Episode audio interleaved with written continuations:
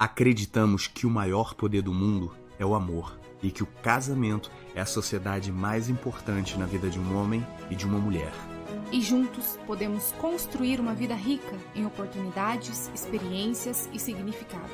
Eu sou Jennifer. Eu sou William e esse é o Casamento Milionário Cast o podcast para casais que desejam aprender a lidar com dinheiro a dois.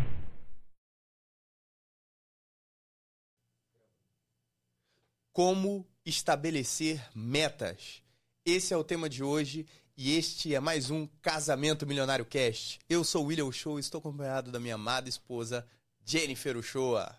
Olá, pessoal, sejam muito bem-vindos a mais um episódio do nosso Casamento Milionário Cast. Que alegria poder estar aqui falando de dinheiro, de relacionamento. Eu gosto desse tema, como estabelecer metas. Então, para você que está aí em casa e que precisa aprender, quer saber mais como estabelecer metas, como alcançar essas metas, como que a gente faz para realmente construir um plano e alcançar os objetivos, esse episódio é para você. Você vai sair daqui com tudo que você precisa saber para aplicar no seu dia a dia, para estabelecer metas em casal, metas financeiras, metas de crescimento. É sobre isso que a gente vai falar hoje.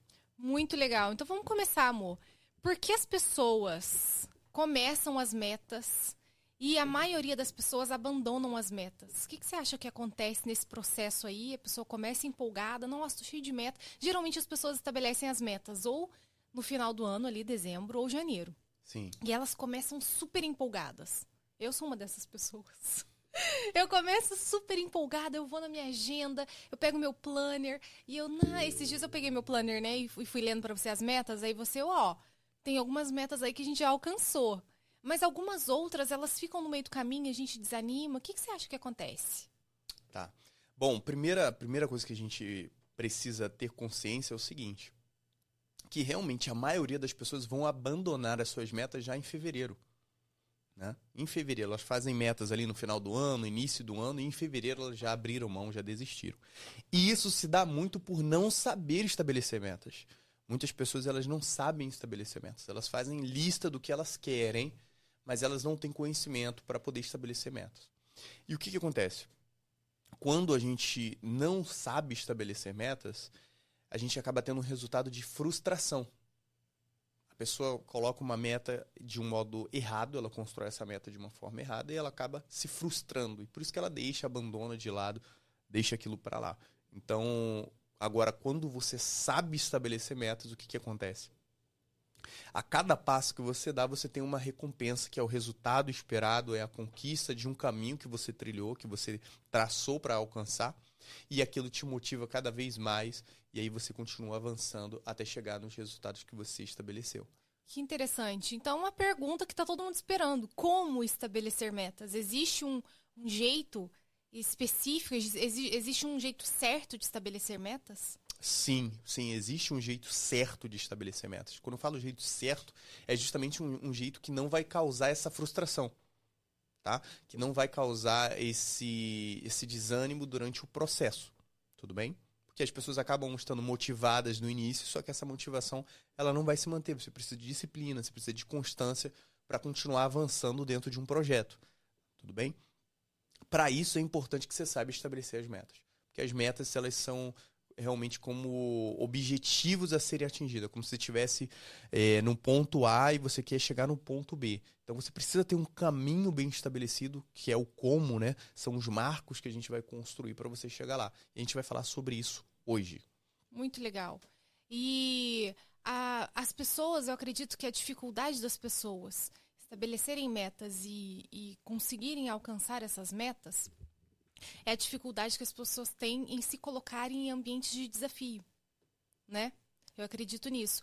Eu fui uma pessoa por muito tempo, eu, eu cada dia eu tento melhorar mais isso, mas eu sempre fui uma pessoa com medo de desafio. Sempre fui mais medrosa. Você não, né, amor? Você já é mais ousado, você gosta de desafio. A vida toda do William é marcada por desafio. Ele saltou de paraquedas por anos no exército, foi mergulhador, mergulhava em alto mar, saltava de helicóptero. É umas coisas que no meu universo isso não, não, não existe. O William gosta do desafio, ele gosta do que é novo, ele gosta de criar. Eu já sou uma pessoa oposta. Eu gosto do que é familiar, eu gosto do que tô em casa, tô bem aqui, tô com o pé no chão. Isso muitas vezes é, é uma dificuldade, porque na hora que você tem que crescer, você precisa passar pelo desafio. Né? Poxa, eu não sei sobre finanças. Estudar finanças é desafiador. Eu preciso passar por esse desafio e eu sei que quando eu chegar do outro lado eu vou ter crescido. Eu não sei determinada habilidade. Para eu desenvolver essa habilidade, eu tenho que passar pelo desafio. Não tem como. O crescimento exige desafio. E, na sua opinião, você acha que as pessoas elas se sentem desconfortáveis nesse lugar de desafio? Sim. E isso é muito importante porque muitas pessoas têm dificuldade em lidar com desafios. E por isso muitas fogem dos desafios. Eu não estou falando daqueles desafios que são é, emergências, problemas que acontecem na nossa vida e que a gente tem que solucionar. Não estou falando desses desafios. Eu estou falando daqueles desafios que a gente se impõe. De você se desafiar para o crescimento. Entende? Então, o que quer dizer você se desafiar para o crescimento? Você colocar, por exemplo, eu vou é, emagrecer tantos quilos, ou eu vou é, concluir o, uma faculdade, ou eu vou realizar uh, uma atividade e tal. Eu vou realizar uma palestra assim, eu vou escrever um livro. São desafios autoimpostos para o crescimento. E o que você falou é muito importante. O, o, o crescimento ele acontece nesse local de se desafiar. De, de alguma forma você sair da tua zona de conforto, de você entrar num estado, num local onde você está, entre aspas, explorando, né? é um pouco fora, além das suas capacidades já estabelecidas. Então é muito importante que a gente se sinta. É, que a gente almeje, que a gente deseje e que a gente se sinta bem em desafios. Por quê? Quando você tem uma criação, acho que de uma maneira geral, algumas pessoas são educadas desse modo, a buscarem sempre proteção, a buscarem sempre segurança, a buscarem sempre estabilidade. E aí, quando elas, de alguma forma, encaram um, um local onde elas precisam se desafiar, elas acabam não agindo, elas acabam não embarcando nesse desafio, tudo bem? Ou postergando, ah, depois eu faço isso, ou algumas anulando isso da vida delas? Mas quando você cria uma cultura, quando você cria um, um pensamento, uma forma de pensar, uma mentalidade que ela gosta de desafios, entende? Ela se sente bem com desafios, ela vai se desafiar, ela vai impor a si mesmo desafios, metas. Esse local de meta é realmente isso, é um desafio autoimposto, onde você coloca para você, eu vou me desafiar a fazer isso, eu vou me desafiar a chegar nesse local, a sair do ponto A e chegar no ponto B. E esse pensamento, eu acho que é, é decisivo.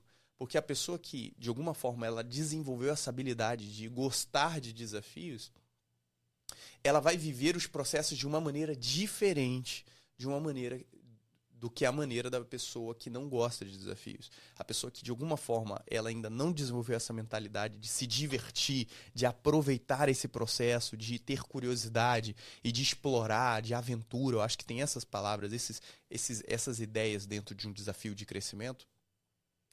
Ela vai sofrer muito, ela vai ficar muito angustiada, ela vai ficar muito ansiosa, porque de algum modo ela busca a estabilidade, ela busca a segurança e não desenvolveu essa característica. Acho que um exemplo muito bom para falar de desafio é aquele lutador que ele treina uma arte, ele treina é, é, golpes, ele treina a, a, luta em si, mas ele se desafia quando? Quando ele vai para um campeonato. Ele vai para um campeonato e ali ele está sendo desafiado, ele está desafiando realmente as habilidades dele. Ele está colocando à prova tudo aquilo que ele testou, tudo aquilo que ele treinou, tudo aquilo que ele aprendeu. Qual o risco que está inserido aí? O risco é dele se machucar, o risco é dele, de algum modo, perder. Há o risco de perder, há o risco de não conseguir vencer, há o risco de provar que ele não é tão bom quanto ele pensou que fosse. Tudo isso está inserido dentro do desafio. Só que a mentalidade do campeão é aquele que encara o desafio como o caminho para o crescimento, o caminho para o sucesso. Isso é muito importante porque a gente vive uma cultura de que a gente não deve errar nunca, que a gente não deve se desafiar, é uma busca por estar sempre certo, por você ser sempre o melhor. E tal. E no local de desafio não é isso. O local de desafio é um local onde você cai, você erra, você se levanta, você vai de novo, você busca, você vai para um lado, vai para o outro, tenta, até que você vai aprendendo e vai chegando no resultado. Então, eu acho que o primeiro ponto, eu acho que é o mais importante falar, é justamente esse que você tocou, que é a mentalidade do desafio. Como desenvolver uma mentalidade para encarar, para se colocar, para se impor um desafio. É interessante como isso começa na infância ainda, né?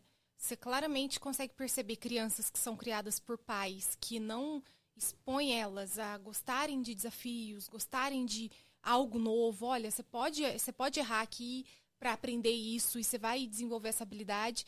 E a diferença de pais que colocam as crianças nesse lugar, sabe? E eh, os pais que não colocam. É, a gente tem um casal de amigos, eu sempre cito o exemplo deles. Eles têm uma filhinha de 5 anos e ela é muito esperta, muito esperta. E os pais estão sempre colocando ela nesse lugar de vamos lá, você consegue, você não precisa ter medo. Se você errar, você vai e faz de novo. E você percebe isso na criança. A gente brincando com ela, né? A gente estava junto esses dias. E aí eu falei, vamos lá, vamos. Para cada letra do seu nome, a gente vai falar um animal. E ela tem 5 anos. E aí ela começou, tá, com a letra B. Aí ela, com a letra B, qual animal? Qual animal? Aí ela pensando, aí ela ia e falava. E, foi ficando mais difícil a brincadeira. Mais difícil. Cada letra que vinha ficava mais difícil.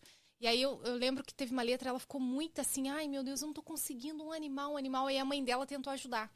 A mãe dela, Bia, então, aquele animal assim, assim, assim. Aí ela, não, mamãe, você não precisa me ajudar, eu vou conseguir sozinha. Eu vou conseguir sozinha. Não me dá dicas, ela falou. achei tão bonitinho. Ela não precisa me dar dicas, deixa eu fazer sozinha. E você vê que, que, que lindo isso, né? Você vê a criança é uma criança autoconfiante, uma criança que ela. Eu não era essa criança, eu era criança que perdeu ali, joga tudo fora, eu não quero mais brincar disso. Se fosse, se fosse uma criança que tivesse esse problema com desafio, a criança, não, vamos escolher outra brincadeira então. A criança, ela foge. Quando você começa a criar ela dentro desse lugar de você não desafia. Não vai lá porque tem bicho. Não vai lá porque lá tá escuro. Não mexe aí que aí tem bicho. Você vai colocando essas travas na criança como isso reflete na vida adulta dela. Então, o primeiro passo aí para estabelecer metas é se coloque nesse lugar de desafio. E não esse desafio ruim que o William falou aqui, um problema na tua vida, não é esse, mas é o desafio autoimposto. Eu posso emagrecer e eu vou emagrecer. Eu posso cuidar bem das nossas finanças e eu vou fazer isso. Eu posso guardar dinheiro, eu posso investir dinheiro. E realmente se colocar e fazer né? Isso é muito importante porque eu lembro a primeira vez que eu tive contato com a ideia de metas financeiras. Era algo que para mim não era novo, porque eu não sabia sobre isso, né? Eu, de alguma maneira, a cultura que eu fui criado era o seguinte: você trabalha e paga contas, e você trabalha e paga contas, e é assim que a vida é. Agora, estabelecer uma meta financeira é realmente um desafio. Você falar assim: esse ano eu tenho uma meta financeira, eu tenho uma meta de chegar nos 50 mil reais acumulados. Eu tenho uma meta de chegar nos 100 mil reais, nos 10 mil reais, nos 5 mil. Não importa o valor, né? E a gente vai falar sobre isso. Mas um desafio, desafiar-se de chegar a um local, de sair de um ponto A para um ponto B. Então acho que o primeiro, o primeiro aspecto é esse, é você gostar do desafio, entender a importância dele para o crescimento, auto se desafiar com essa mentalidade de quem entende que o desafio, acima de tudo, ele te traz crescimento seja de conhecimento, seja de capacidade. Talvez você não atinja a meta, talvez você não chegue no objetivo, mas não tem como você encarar um desafio e não crescer nele. E depois? Boa. Bom, a gente tem um, um conceito que é muito bacana para você estabelecer as metas. Né? Acho que a primeira ideia é do círculo de ouro, o círculo dourado que chama, que é o seguinte: são três perguntas, né? Por que como, o que? Essas são as três perguntas nessa ordem. O porquê primeiro, depois o como, depois, por último, o que. Geralmente, quando as pessoas vão estabelecer metas e elas erram, elas começam por onde? Pelo que. E o que tem que ser a última coisa. Você tem que começar pelo porquê, depois partir para o como e aí sim definir o que. Exemplo de um plano errado. A pessoa começa pelo que. Eu quero, né? Eu quero tal bem. Eu quero um carro. E ela estabelece, vou conquistar o que? Esse carro. Ela começa pelo que ela quer. é um pensamento, é um processo que geralmente não dá certo. Tudo bem? Porque você começou pelo quê? Você tem que começar pelo porquê. Tá? A pessoa fala, ah, eu quero pelo porquê agora, a pessoa começaria desse seguinte modo. Exemplo. Na minha família, a minha família é importante para mim. A satisfação da minha família é importante para mim. Construir histórias para os meus filhos, é, lembranças, memórias na minha família é importante para mim. Como que eu posso, olha só, sair do porquê, o porquê, agora eu vou pro como.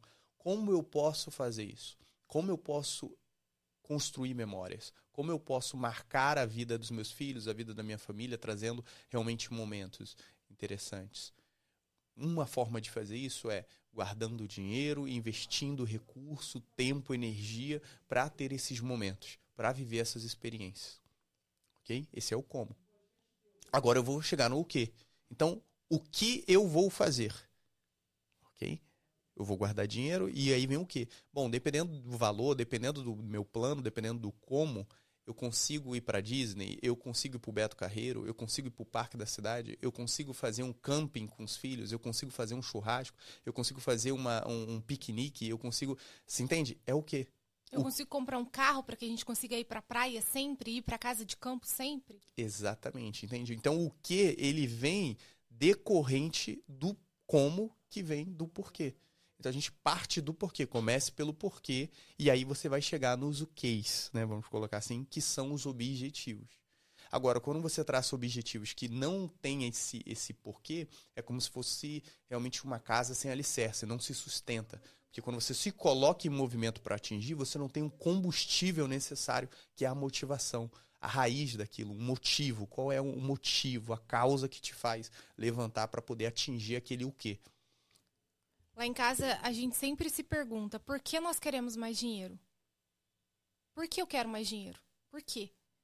E aí eu vou me respondendo, eu quero mais dinheiro porque eu posso abençoar mais as pessoas que eu amo, eu posso levar o nosso trabalho para mais pessoas, eu posso dar mais conforto para nossa família, eu posso ter mais direito de escolha, eu posso ter mais liberdade, eu posso poder proporcionar é, experiências muito boas para as crianças que o dinheiro pode comprar. Enfim, por que eu quero mais dinheiro? Com dinheiro eu posso ajudar muitas pessoas à minha volta. Com dinheiro eu posso levar o casamento milionário para mais gente, porque eu preciso de dinheiro para isso, para mais casais que precisam aprender sobre finanças. E é, é interessante porque quando você senta para conversar com cada casal do casamento milionário, cada um ali tem um porquê. Por que, que você está aqui? Por que, que você precisa organizar as finanças? Um casal vai te responder, ah, porque de repente a gente não pode ter filho. E aí a gente quer organizar as finanças porque com dinheiro a gente vai conseguir fazer um tratamento ah, a gente, tá, a gente precisa organizar as finanças porque a gente tem alguém da nossa família que a gente precisa ajudar muito e o dinheiro vai ser necessário. Não, a gente está juntando dinheiro porque o nosso sonho é morar fora do Brasil. É a gente está se organizando para ir embora. Não, a gente tem o sonho de escrever um livro. A gente tem um sonho de abrir um negócio. Enfim, o porquê vem sempre antes, sabe? Sim. E, e, o porquê que traz toda essa força de realização. Então, quanto mais forte, quanto mais poderoso o seu porquê, sabe? Mais capacidade você tem de se desafiar, de avançar, de resistir, né? Durante os desafios, aos percalços, aos problemas que podem vir. Você vai ter força para poder passar por eles e permanecer consistente, fiel para atingir o objetivo. E depois? Bom. Bom, outra técnica que a gente falou aqui para vocês do círculo dourado. Círculo dourado, né? Outra, outro conhecimento que é muito bacana, que são as metas SMART. O que, que é SMART? Né? S-W-A-R-T. Cada letra dessa marca. M. É, desculpa. S-M-A-R-T. Cada letra dessa marca uma, uma palavra que a, a, é uma característica da meta. Né? A primeira o S, que é o que? Específica. A meta tem que ser específica. No teu planejamento, na tua definição de meta, você tem que especificar o que você quer. Por exemplo, a pessoa fala assim, eu quero mais dinheiro. Se você estiver andando na rua e você achou um real, achou 10 centavos, você já bateu sua meta. Mais dinheiro. Não foi específico. Então, 10 centavos já está valendo. É importante que na meta você seja específico. Quanto? Ah, eu quero mais momentos com a minha família. Um segundo a mais, você já alcançou isso, não foi específico. Agora, você precisa ser específico. Eu quero, por exemplo, ter um dia da semana onde eu, minha, minha esposa, meus filhos vamos ter uma, um momento de lazer, onde a gente vai ter uma experiência, onde a gente vai para um local que é só a gente, a gente vai aproveitar juntos. Você foi específico. Eu quero, nesse ano, conseguir concluir isso. Você está sendo específico. Isso é importante. Segundo, a meta ela tem que ser mensurável. Que quer dizer mensurável? Eu consigo acompanhar o modo como eu estou desenvolvendo. Sabe? A pessoa fala assim: ah, eu quero perder peso. Mas aí ela não consegue mensurar isso. Sabe? Você precisa conseguir mensurar. Ó, esse mês, tanto que eu perdi. No mês que vem, tanto que eu perdi. Ah, eu quero acumular mais dinheiro. Poxa, no primeiro mês, quanto que eu acumulei? No segundo mês, quanto que eu acumulei? Entende? Então tem que ser mensurável. É outra característica. Próximo. Atingível, alcançável. O A. Né? A meta precisa ser alcançável. A pessoa fala, eu quero chegar no meu primeiro milhão. Só que ela tem zero reais ainda. Às vezes está endividado. É uma meta inalcançável. Ah, quer dizer que a pessoa não vai sair do, do, do, do negativo e vai bater um milhão? Não, não é isso que eu quero dizer. Eu quero dizer que tem que estar tá dentro do raio de possibilidades de ação, de capacidade do indivíduo. Por exemplo, para um indivíduo que já tem um milhão, ele estabelecer uma meta de chegar aos 5 milhões é totalmente possível, é alcançável. Um indivíduo que já sabe que já chegou no bilhão, ele estabeleceu uma meta de chegar no segundo bilhão, no terceiro bilhão, é totalmente alcançável. Vocês estão entendendo?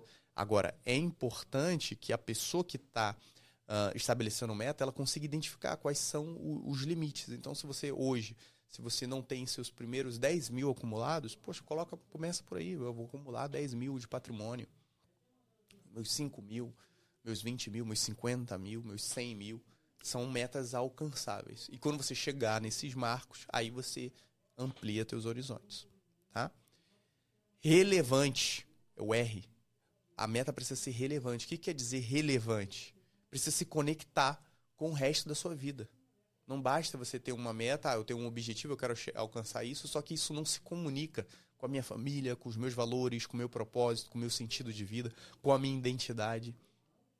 Tem que estar conectado, tem que ser relevante. Porque se, se é irrelevante, você não vai ter força e nem vontade para continuar e chegar até ela. E por último, a meta tem que ser o quê? Temporal. Você tem que estabelecer um período, um marco de tempo tá? Um ano é uma meta que eu vou atingir em um ano, em 12 meses. Então, quando é a data que eu tenho que estar com ela realizada? É uma meta de 3 anos, é uma meta de 5 anos, é uma meta de 10 anos. Você tem que estabelecer, tá bom? O ideal é quanto, é, por exemplo, a gente fala de projeto dentro de um ano, dentro de 12 meses você consegue pensar num projeto. Então, teu horizonte, a partir de um ano, ele tem que ser bem, bem forte. Um ano. Para uma meta. Então, poxa, a gente está em dívidas poxa, nesse ano nossa meta é sair das dívidas. Então nosso foco é esse. Sair das dívidas significa o quê? A gente tem que ser específico. E a gente tem que mensurar como que a gente está saindo, cada passo, quanto que a gente está próximo de alcançar esse objetivo. Bater o colchão de liquidez, ter uma reserva, mesma coisa. Então, olha só, você pegou todas essas dicas aí. Gostar de desafio, o círculo dourado, pegar todas essas características das metas SMART, se você colocar tudo isso num papel, anotar e começar a anotar tudo que você quer alcançar, todos os sonhos que vocês têm, eu não tenho dúvida de que vocês vão estabelecer boas metas, metas alcançáveis, metas atingíveis, eu não tenho dúvidas disso, né, amor? Então, trazendo para o nosso universo de finanças, para o nosso universo de casamento, quais são as metas que vocês precisam alcançar aí? Vocês precisam organizar as dívidas, vocês precisam aumentar o patrimônio de vocês, começar a guardar dinheiro, parar de gastar mais do que ganha. Vocês precisam começar a investir. Tem um dinheirinho parado ali, mas a gente não faz ideia como investir esse dinheiro. Ou não, a gente tem uma ideia de negócio, a gente quer começar um negócio novo. Como que a gente vai começar isso? Traga isso para o papel. Chame aí seu sócio, seu marido, sua esposa. A gente fala que nós somos sócios da nossa empresa chamada Casamento chame é, essa pessoa, senta com essa pessoa, pega todas essas dicas que a gente trouxe aqui nesse episódio e vai anotando. Anota, escreve bem grandão Smart e para cada meta aplica a ideia do Smart e eu tenho certeza que você vai estabelecer boas metas, né, amor? Exatamente isso. E é muito importante que você divida essa meta em marcos, sabe? Você pega a meta, por exemplo, o colchão de liquidez, né? A gente fala que é muito importante, é uma meta, é, às vezes é o primeiro patrimônio que o casal acumula, né? Três vezes o valor de três vezes a renda dele ali. É, é um colchão de liquidez, é uma reserva de liquidez. Então pega esse valor, estabelece como meta, fraciona ele. Poxa, 50%, 25%, 10%, 5%, sabe? Coloca como marcos do teu crescimento e começa a perseguir esses marcos a mês a mês, mês a mês, até alcançar realmente o objetivo. Isso é muito importante. Por quê? Porque isso gera satisfação. E aí tem um, algo que é muito legal, que é você comemorar cada avanço, cada objetivo, cada resultado, os micro resultados, né, as micro vitórias que você vai tendo dentro desse processo. Faz sentido isso? Como que é para você a importância, amor? Fala um pouco dessa importância de você comemorar essas micro vitórias dentro desse processo maior. Eu, eu sou super a favor. Tem gente que não curte essa questão da recompensa por algo que você fez. Eu, eu acredito na recompensa. Eu acredito que se você pega. Vamos lá, a gente tem que bater o colchão de liquidez. Divide essa meta. Poxa, se você estabeleceu que você tem que guardar 60 reais por mês. Tô colocando um valor aqui ridículo, 60 reais por mês. Isso significa que você tem que guardar 2 reais por dia. Então, todos os dias eu vou fazer um pouquinho. Chegou no final do mês, nós batemos essa meta, vamos comemorar essa meta. Vamos tirar uma noite para fazer um filme em casa, comer uma pipoca junto. Sabe, eu acredito muito nisso, nessas pequenas recompensas e nessa divisão da meta. Eu tenho uma meta, mas eu pego ela e divido. Então, todos os dias é ser fiel no hoje. Eu sou fiel agora, eu estou plantando agora e eu vou colher. Eu sei que a gente tem uma cultura de deixar tudo para a última hora. Nós temos essa cultura. A prova é amanhã, hoje eu sento e estudo. A reunião é amanhã, hoje eu vou sentar e vou me preparar. A palestra que eu tenho que dar é amanhã, hoje eu vou começar a pensar na palestra. Eu sei que a gente tem essa cultura, mas quando a gente fala de metas, não dá para ser assim. Você tem que ser comprometido com a meta e você tem que trazer a meta para o seu dia. A meta do seu ano, ela tem que estar presente no seu dia.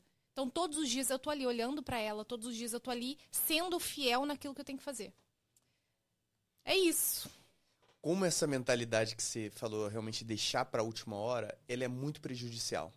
Por quê? Porque a pessoa, de alguma forma, ela acaba se acomodando, ou ela acaba descansando no processo, vamos usar esse termo, ela não, não, não atinge os níveis satisfatórios, que são diários, mensais, para que ela atinja a meta anual, não é isso? O que, que acontece? Isso alonga o resultado isso alonga para que ela chegue no objetivo final. Então, toda vez que você é, deixa de fazer o que tem que fazer no, no, em relação às finanças, né? toda vez que você é, não organiza as finanças, toda vez que você não investe, toda vez que você não separa o recurso, toda vez que você gasta de uma forma desorganizada, toda vez que você não se importa em fazer renda extra, em ter ganhos a mais, que você não se envolve com essa área, isso faz com que o teu resultado fique mais longe de chegar. Você alonga o, a linha, a curva, para que o resultado chegue mais longe. Entende? Então, qual é o ideal? O ideal é que você busque atingir esse padrão que foi estabelecido dentro do seu planejamento. Sabe, você estabeleceu um planejamento. Se a gente não colocou os marcos, aí você disse, traz os marcos para o dia. O mais importante é você chegar nesse padrão. Por exemplo, se você dentro do teu Planejamento, você colocou lá, uma vez por semana nós vamos ter uma reunião de planejamento financeiro. Uma vez por semana vai sentar o marido e a esposa e a gente vai olhar entradas e saídas. Não é isso? Se comprometem a atingir essa meta. Vocês colocaram isso como um objetivo semanal? Façam isso toda semana. Porque o que acontece? Muitas vezes as pessoas elas acabam negociando. E elas fazem, mas fazem o que tem que ser feito, uma vez sim, uma vez não, de vez em quando, quando dá. E isso faz com que o resultado, que é a meta, o objetivo a ser alcançado, se distancie. Mas a pessoa fala assim: ah, a gente está crescendo, a gente está avançando. Mas ela está avançando numa taxa que não é boa. Tipo aquela pessoa que vai para academia de vez em quando. Entende? Ela vai, depois não vai, depois vai, depois não vai, depois não vai. Ela está distanciando o resultado. o objetivo dela. Então é muito importante que ela faça o quê? Que ela seja constante, que ela traga realmente para o dia, para a semana, aqueles objetivos e, e realmente atinja o padrão mínimo, o padrão mínimo que ela estabeleceu. Mínimo não, o padrão aceitável que foi estabelecido. Porque isso faz com que ela realmente tenha um crescimento. E aí começa a ter satisfação, porque ela começa a ver o resultado. Agora, quando que a gente não vê o resultado e aí gera frustração? Quando a gente está num desempenho inferior ao padrão aceitável. Então você está crescendo, você está fazendo, mas você está fazendo com um desempenho abaixo do padrão aceitável. E aí você acaba não conseguindo ver o resultado, você acaba não vendo o retorno. Então esse é um outro ponto que é muito importante, é olhar o teu desempenho no curto espaço, no micro.